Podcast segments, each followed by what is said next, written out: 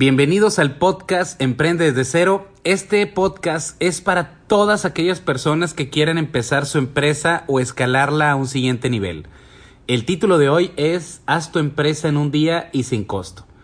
Primero voy a contarles cómo arrancar tu negocio sin dinero y en un día, pero principalmente la receta que se esconde para lograr avanzar más rápido en la fase que te encuentres.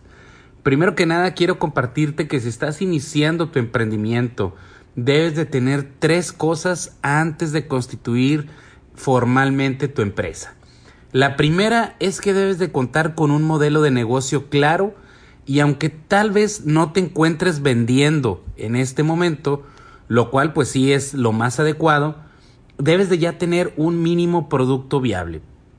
Anteriormente hemos platicado sobre qué es un MVP o un mínimo producto viable. Es muy importante que puedas tener un prototipo de tu producto o servicio para que lo puedas validar con tu cliente. Recuerda que hay que enamorarse del problema, nunca de la idea porque la idea puede cambiar. Entonces, este consejo es más para los que van empezando su idea de negocio. Y es clave que tú puedas entender a tu mercado, a tus clientes potenciales y saber diferenciar muy bien entre un cliente y un usuario o un consumidor. El cliente siempre es el que paga. El usuario o el consumidor es el que utiliza el servicio o producto. Hay que entender muy bien cuál es tu nicho específicamente de, mercado. Por, e, por ejemplo, a mí en la consultoría que fundé hace más de cinco años, realmente fue algo muy bonito porque fíjense que estuve batallando con el modelo de ProSalud. ProSalud, como saben, es una asociación civil, es una asociación que trabaja para ayudar a las personas en condición vulnerable a mejorar su salud física y mental. Yo lo hice por mi papá. Mi papá casi fallece de infarto hace, hace tiempo. Eso me hizo emprender este modelo que aunque no era, no es una empresa, pues realmente logramos tener un modelo de negocio sostenible a través de una modalidad híbrida, donde fundamos una empresa en paralelo que eh, vendía o vende más bien, ahorita por COVID pues no hemos tenido venta en esa empresa, pero eh, realmente ha sido una de las empresas que más margen nos ha dejado, más margen de ganancia. ¿Por qué? Porque realmente para mí era muy sencillo vender, siempre se me ha dificultado más la parte eh, de supervisión, de administración, por ejemplo, en el tema de contratos con las empresas. Eso ya yo se lo pasaba, por ejemplo, a nuestro abogado, al contador. Pero bueno, el punto es que siempre hay que entender muy bien el modelo en el que te encuentras o la industria donde te encuentras. Cuando fundamos la consultoría lo hicimos para poder ayudar a ProSalud a que se pudiera fondear, ¿no? Porque ProSalud pues se mantenía principalmente de donativos. Entonces, a la primera empresa a la que le vendimos fue una que tenía más de 400 empleados. Facturaba por realmente cantidades muy grandes de dinero y pues se veía que tiene una estrategia comercial muy importante. En mi modelo de negocio, el cual era parte del business to business, utilizaba mucho la estrategia digital y pues usaba la experiencia que tengo también en recursos humanos por el tema de la maestría. Eh, aprendí una fórmula realmente de ganar clientes rápidos. Fíjense, es dar gratis bueno, yo daba gratis ese o esa estrategia de SEO anzuelo, gratis una conferencia la cual pues entregaba valor a un número determinado de empleados de la misma empresa para que pues realmente estuvieran emocionados y se picaran con el tema.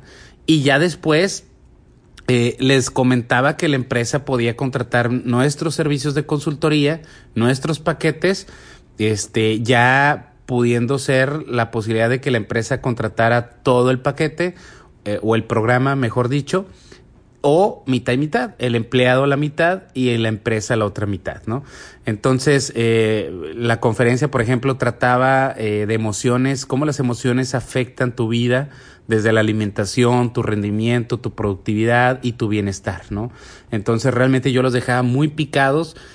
Sin embargo, pues yo no tenía claro mi mínimo producto viable, ya que la empresa en su rol realmente de estar evaluando eh, o diagnosticando mis servicios de consultoría, tanto el precio, la calidad, la garantía, entre otras cosas, pues me cuestionaba el por qué yo usaba el mismo precio de venta para empresas que podían contratar nuestros mismos paquetes, pero con menos empleados.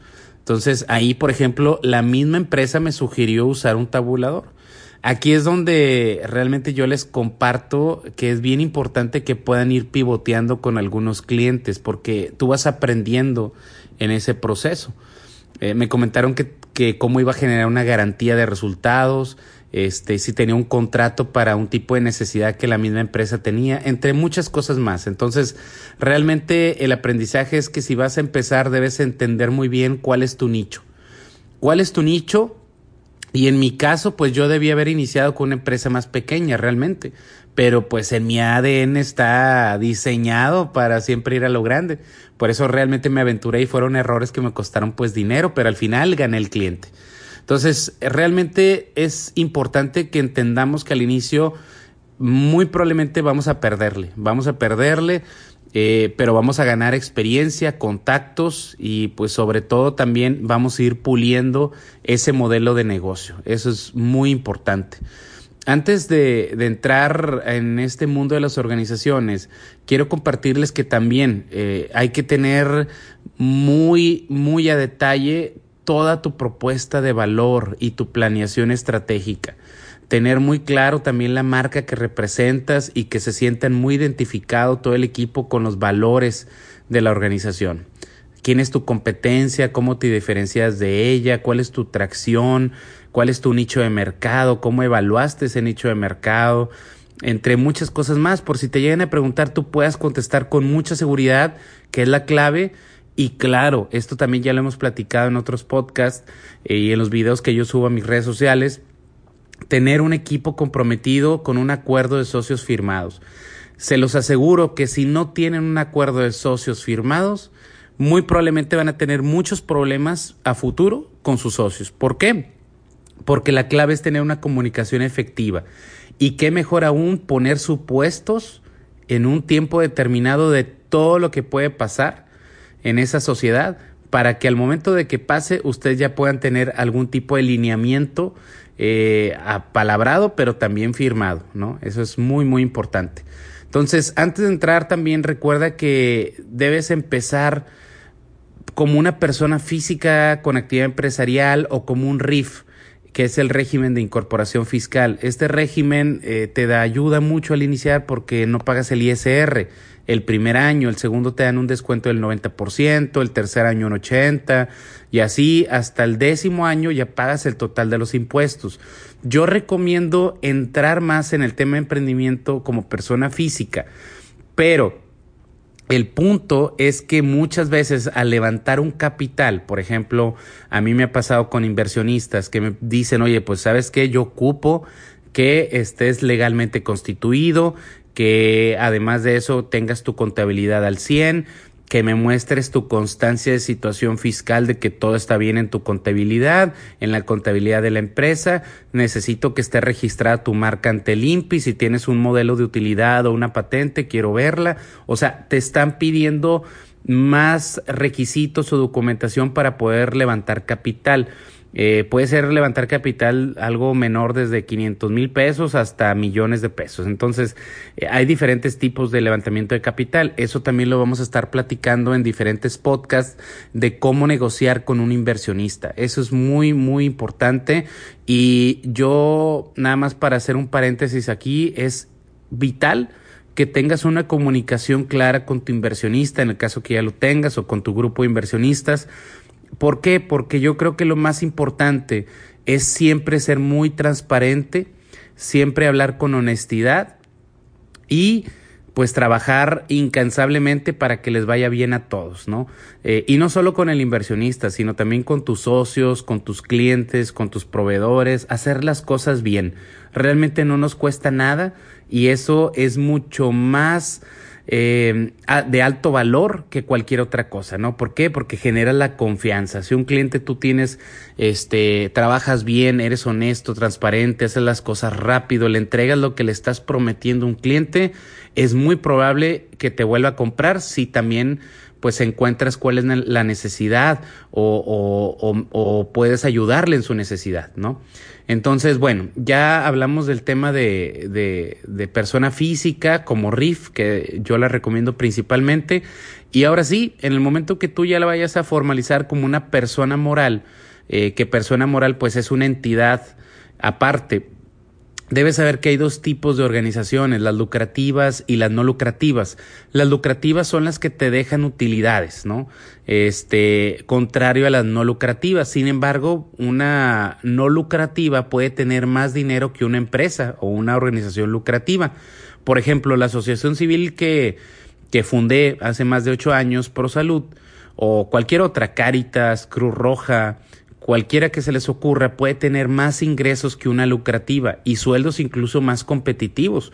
Un mejor diseño organizacional, estructura, mejor clima organizacional, motivación, capacitación. O sea, realmente no importa si eres lucrativa o no lucrativa, solamente la diferencia es la utilidad, ¿no? Eh, si quieres tener utilidades, hacerlo este, pues más por el tema del dinero, recomiendo pues hacer una empresa lucrativa, este, que realmente está, mejor dicho, hacer una empresa que generes valor, que puedas desarrollar también, pues obviamente, tus competencias, desarrollarte personalmente a tus socios y además, este, además de ayudarle a tu cliente, aportar valor a la sociedad, ya sea en tema ambiental, este, o en diferentes ámbitos en la sociedad, pero también ganar dinero. Eso no hay ningún problema, se puede hacer y yo recomiendo que se puedan hacer empresas sociales, que es, que es yo creo la clave para que podamos tener una sociedad pues con mayor eh, productividad, con mayor progreso y con mejor estabilidad, ¿no? Entonces, hablando ya de los tipos de sociedades, hay muchos tipos. Habíamos platicado que hay una que se llama Sociedad Anónima Promotora de Inversión. Este es una muy buena opción, por ejemplo, si visualizas entrar a la bolsa de valores, Sociedad Anónima este, de Capital Variable, que es la más tradicional. Si tu modelo es como la consultoría que, que te platiqué, que es una empresa que fundé hace tiempo, eh, puedes hacerlo como una sociedad civil, SC hay otra que se llama SRDL, entre otras más. El caso es que si tú no conoces en qué tipo de régimen te conviene, envíame un mensaje por redes sociales para ayudarte y también pues te puedo asesorar con el notario y los contadores para que no batalles, ¿no? En este podcast nos vamos a concentrar en cómo hacer tu empresa en 24 horas y sin costo a través del régimen de sociedad de acciones simplificada en el portal de la Secretaría de Economía. Primero, pues debes entrar a la página que es www.gov.mx, diagonal tu empresa. Ahí vas a irte a la parte que dice autorización de uso de denominación para que puedas entrar con tu firma electrónica vigente. Antes de eso, pues tienes que darle en el aviso de privacidad, firmarlo y agregar, este, por ahí, como te comento, la firma y contraseña. Eh, te vas a la parte de solicitudes, ahí debes agregar o solicitar una DORS, que es la denominación o razón social. Es como un atributo de una persona moral que te permite distinguirla entre el universo pues de todas las personas morales o de todas las sociedades. Ahora debes agregar el nombre de tu empresa. Al hacerlo te va a aparecer un apartado que dice viabilidad de tu solicitud para que pueda ser dictaminado y entregarte una resolución eh, más o menos en 24 horas. A veces se tarda un poquito más, pero ya depende mucho también del portal. A veces se cae, este, pero por lo regular es un día. Y esa parte del resultado ya te va a aparecer en un lugar de la página donde dice mis operaciones, ¿ok? Entonces también hay que diferenciar muy bien eh, qué es una marca y qué es el nombre de la empresa. Por ejemplo, en ProSalud, el nombre de la empresa en el acta constitutiva es promoviendo la salud y el bienestar social, pero la marca, que tiene que ser algo corto, que se quede en la mente de las personas, que sea pues pegajoso que, o que les guste el nombre, eh, la marca, la marca es ProSalud y esa es la que registramos ante el INPI.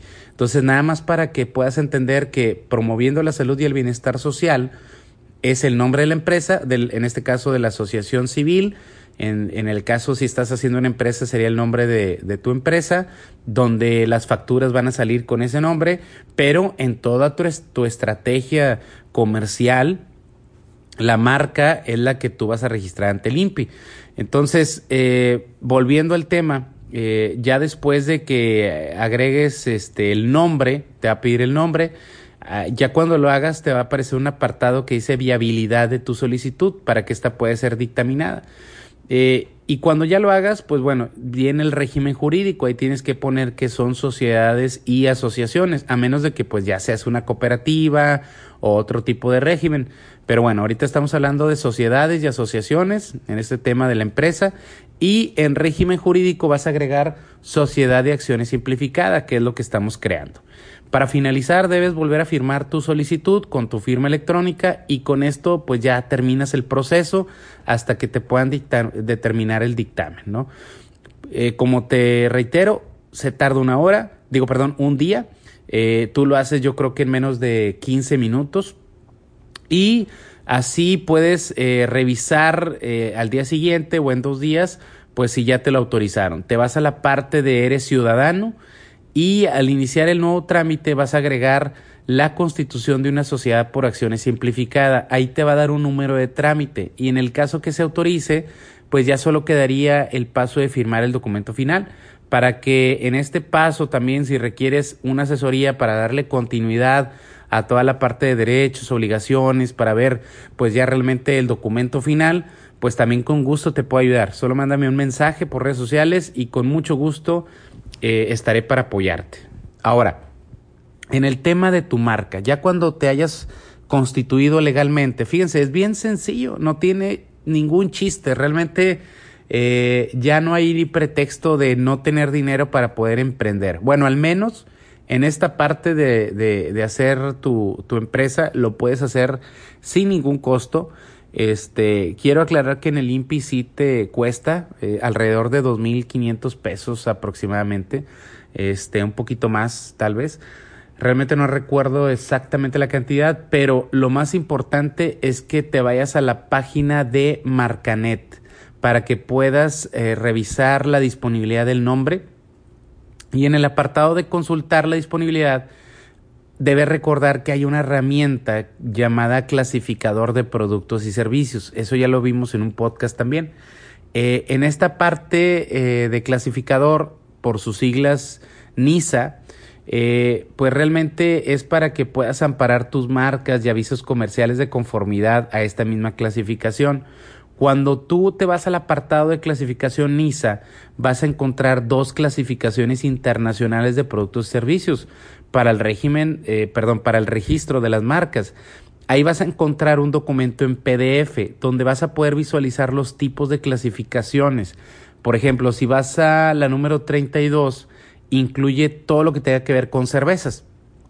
Y me acuerdo muy bien porque hace tiempo, este, cuando iniciamos también la consultoría para empresas, pues nos pedían la comida. O sea, realmente la misma empresa nos pedía, oye, pues ya me estás dando eh, todo el tema de la consulta psicológica, capacitaciones, laboratorios médicos, este, me estás dando también planes de alimentación, pues dales la comida. Entonces realmente en ese momento pues no teníamos. Eh, eh, pues todos los proyectos que ya fuimos desarrollando. Ahí, fíjense, yo quería hacer cerveza artesanal en ese tiempo y me capacité y, realmente ya entendí que para hacer cerveza artesanal es todo un proceso complejo, ¿no? No es, no es cualquier cosa, lleva, lleva, lleva realmente mucho método, este, y, pero es muy bonito. O sea, cuando hicimos las cervezas nos quedaron muy bien pero sí tarda aproximadamente, si tienes la maquinaria, eh, 15 días. Si no la tienes, se tarda alrededor de un mes aproximadamente, muy artesanal. Entonces, eh, en este apartado que me acuerdo es el número 32, eh, cervezas, recuerdo que viene bebidas sin alcohol, aguas minerales, entre otras cosas, ¿no? Ahí eh, viene también una nota explicativa que ya te brinda mucha más información sobre este tipo de clasificación para que no caigas en errores al momento de entender cuál clasificación comprende tu giro de negocio. Una vez que ya hayas revisado tu marca eh, que no se encuentra disponible, Eh, pues ahora sí, ya entras a la página de www.gov.mx, trámites, y ya nada más le pones ficha de solicitud de registro de marca o le pones solicitud de registro de marca en el INPI en Google, ¿no? Más fácil. Y en el apartado de solicitud de registro de marca ante el INPI, ahí vas a agregar una cuenta usando tu correo y contraseña. La cuenta se llama Pase y todo ese proceso te lo voy a platicar en el siguiente podcast. Voy a agregar también la parte de opciones para levantar capital, incluyendo inversión ángel, venture capital, entre otros más. Y pues claro, las formas de negociar con un inversionista y los métodos de inversión. Profundizando yo creo un poco más en, el, en la nota convertible, que es la que a mí me ha funcionado muy bien. Eh, realmente yo creo que lo más importante al comenzar es que, como ya lo platicamos al inicio, acuerdo de socios, tener un modelo de negocio que sea muy diferente a los demás o que mínimamente puedas tener algunos diferenciadores a otros que ya, que ya existen, este, que puedas tener una planeación estratégica muy importante, que tengas una visión de pues métricas, eh, cuánto vas a vender, cuántos clientes nuevos, eh, apostarle mucho al grow hacking o también a la, al marketing digital. Eh, de, de, cómo ir creciendo en redes sociales, en las plataformas. Este, realmente hay muchas estrategias digitales y hay mucho contenido en este tema. Yo te recomiendo que siempre estés leyendo sobre esto. Eh, aprovechar la pandemia, la contingencia para poder mejorarnos eh, personalmente, ¿no? A nivel mental, a nivel físico, dormir mejor, alimentarte bien, leer, aprender, emprender. Si estás trabajando, puedes seguir emprendiendo, eso no hay, no hay ningún problema. Yo le apuesto más al emprendimiento porque pues tienes que enfocarte en ti y en lo que son tus sueños, en los que son tus metas, porque el que quien más importa eres tú, ¿no? Y cuando trabajas para ti mismo, para autoemplearte y después para tener tu empresa, realmente estás haciendo algo que es un sacrificio, sí, pero te aseguro que va a valer todo. O sea, lo vale todo ese esfuerzo, ese sudor, esas horas, porque los emprendedores, todos los que lo somos, no me van a dejar mentir. Trabajamos en días festivos, sábado y domingo. Fíjense, en este momento son las 11:53, estoy grabando este podcast y aún tengo la energía y las ganas de seguir trabajando en todos los emprendimientos que yo tengo. ¿Pero por qué? Porque tengo una motivación que va mucho más allá de pues de la cordura inclusive, ¿no? Este, muchas veces me han dicho que soy workaholic, que cómo es posible que pueda seguir avanzando tanto pues realmente eso me lo da la motivación, la motivación de trabajar en mis propios proyectos, porque solamente tenemos una vida y tenemos una mente para crear, tiempo para hacer y energía para avanzar. Entonces, realmente les deseo mucho éxito a todos los que están pensando apenas en emprender y a los que ya están emprendiendo. Hay que atorarle, hay que ser bien perseverantes. Yo creo que es la clave del éxito al emprender, ser bien perseverante este, si te caes una vez, te levantas dos, ¿no? Y con mucho enfoque, chavos. Realmente yo creo que el enfoque también es una de las claves del éxito. Eh, hay un dicho que dice que el que mucho abarca poco aprieta y yo creo que es verdad. Hay que enfocarnos, trabajar duro, pero trabajar inteligentemente, con mucha visión sobre lo que estamos haciendo. Entonces, saludos emprendedores, nos vemos en el siguiente podcast. Saben que estoy aquí para ayudarles. Ánimo.